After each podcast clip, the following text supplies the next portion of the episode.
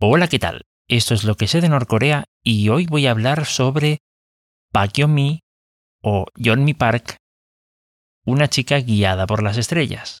Y bueno, digamos que eh, este testimonio ya sabía de él hace bastante tiempo, pero quise investigar un poquito más, más que nada porque hay una parte de él que viene muy a cuento, pues eh, digamos, en estas fechas, en estas fechas en las que aquí en España se celebra, eh, pues se celebra lo de los Reyes Magos eh, y entonces, pues eso, guía, ser guiado por las estrellas, Reyes Magos, em, tiene sentido, ¿no?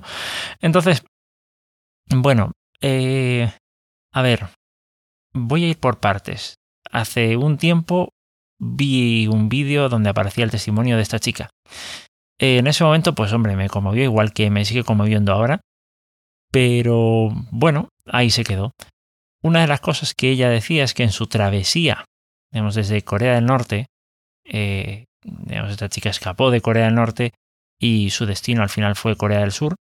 Em, bueno, pasó por Mongolia, pasó por el desierto de Gobi y mencionaba que durante las noches, bueno, eh, se le había estropeado la brújula que utilizaba ella y su familia para, para guiarse y que se dejaron guiar pues por las estrellas, eh, que otras y no.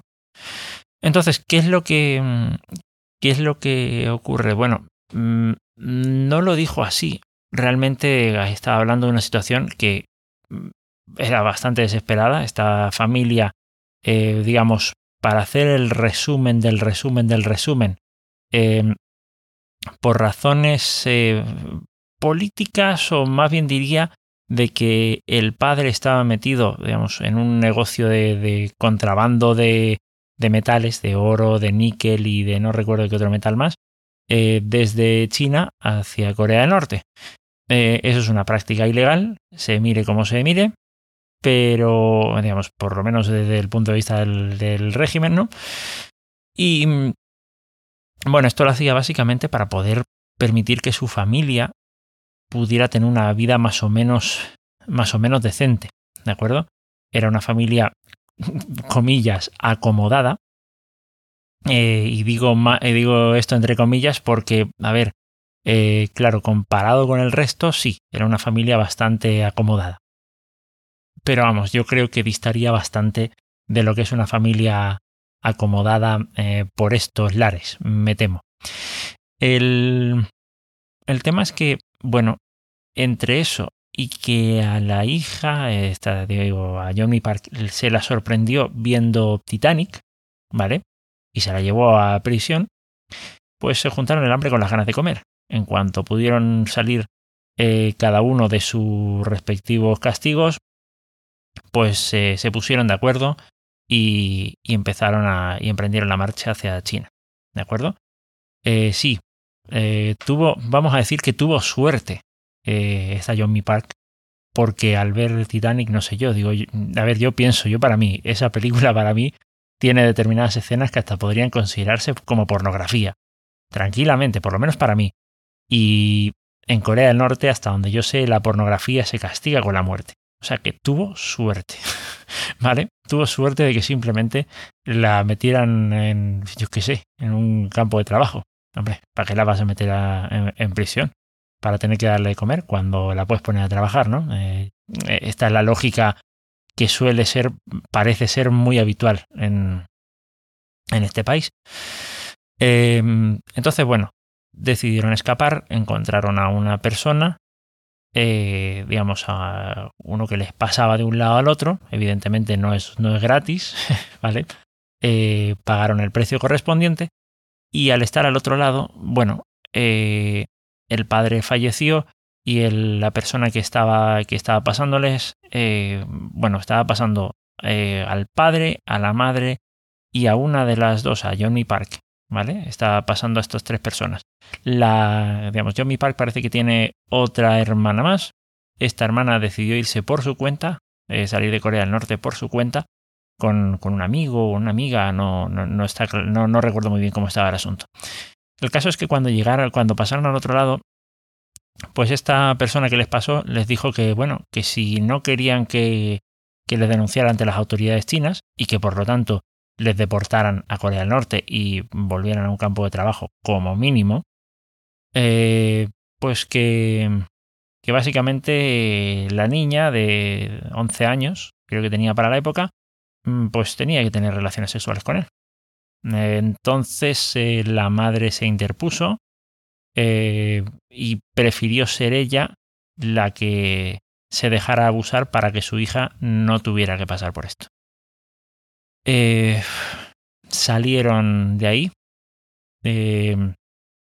y vamos, en ese momento, pues, insisto, fueron cruzando fronteras, llegaron a Mongolia, en Mongolia trataron de, trataron de detenerlas, pero, eh, pero, eh, claro, la cosa, la cosa ahí es que ellas ya estaban resueltas a, eh, digamos, a suicidarse, llevaban cuchillos para clavárselos en caso de que las detuvieran o, o seguir vivas.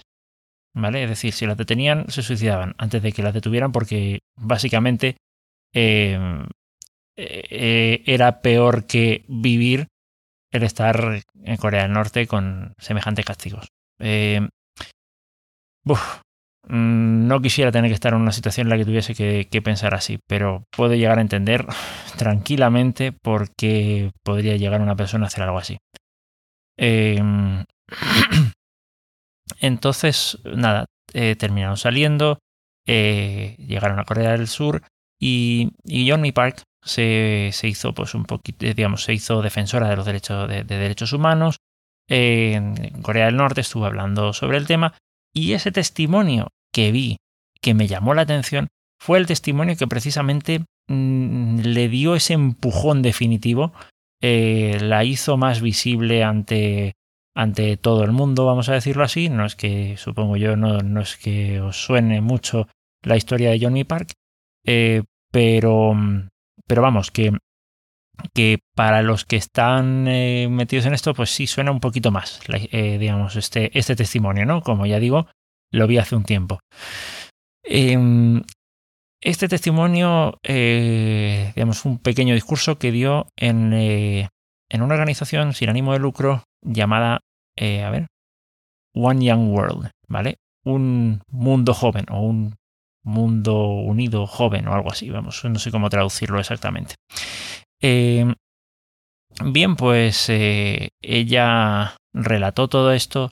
Eh, la verdad es que, claro, en ese momento se nota que a pesar de lo, del tiempo que ya había pasado desde que había escapado de Corea del Norte y había llegado a Corea del Sur, pese a todo, mm, guardaba secuelas. ella misma dice, y yo me lo creo, que estaba emocionalmente inestable, eh, y que después ya pues fue un poquito moderándose.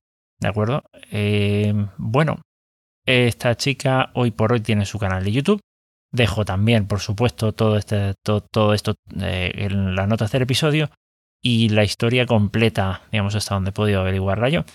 hay controversias, hay, hay, expertos que dicen que hay partes de su historia que no son del todo creíbles, que no son del todo exactas, eh, ella también se defiende, ella ha escrito un libro y parece que en ese libro en parte, em, digamos, eh, confronta a todas, digamos, esas eh, personas que manifiestan escepticismo sobre las razones por las que, digamos, sobre la exactitud de su relato. ¿De acuerdo?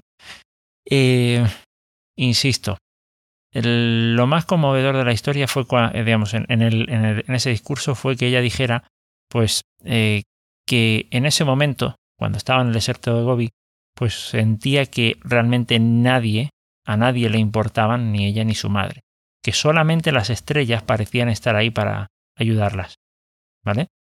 Em, finalizó diciendo, pues, que, bueno, que, digamos, por lo menos vosotros aquí los presentes me habéis escuchado y os lo agradezco. Realmente, eh, ya digo, eh, es, una, es una historia, mm, digamos, de superación. Eh, y la verdad, el, el, canal de YouTube, de paso, está bastante interesante. He encontrado algunos vídeos de los que ya hablaré, pero mm, así haciendo el resumen lo, más, o lo más resumido que he podido, la historia de esta, de esta chica y, digamos, de su madre, eh, yo creo que ya despido, despido este episodio. Y nada, este sí que sí es el último episodio del año y os deseo un muy feliz 2021 que sea mucho mejor que este año que estamos dejando, que, bueno, supongo que eh, lo recordaremos. Eh, mm, esperemos que podamos reírnos de esto de aquí a unos cuantos años y, que no haya sido más que un, mal trago. Eh, y nada, dejo esto por aquí, insisto, que paséis un muy feliz 2021. Hasta luego.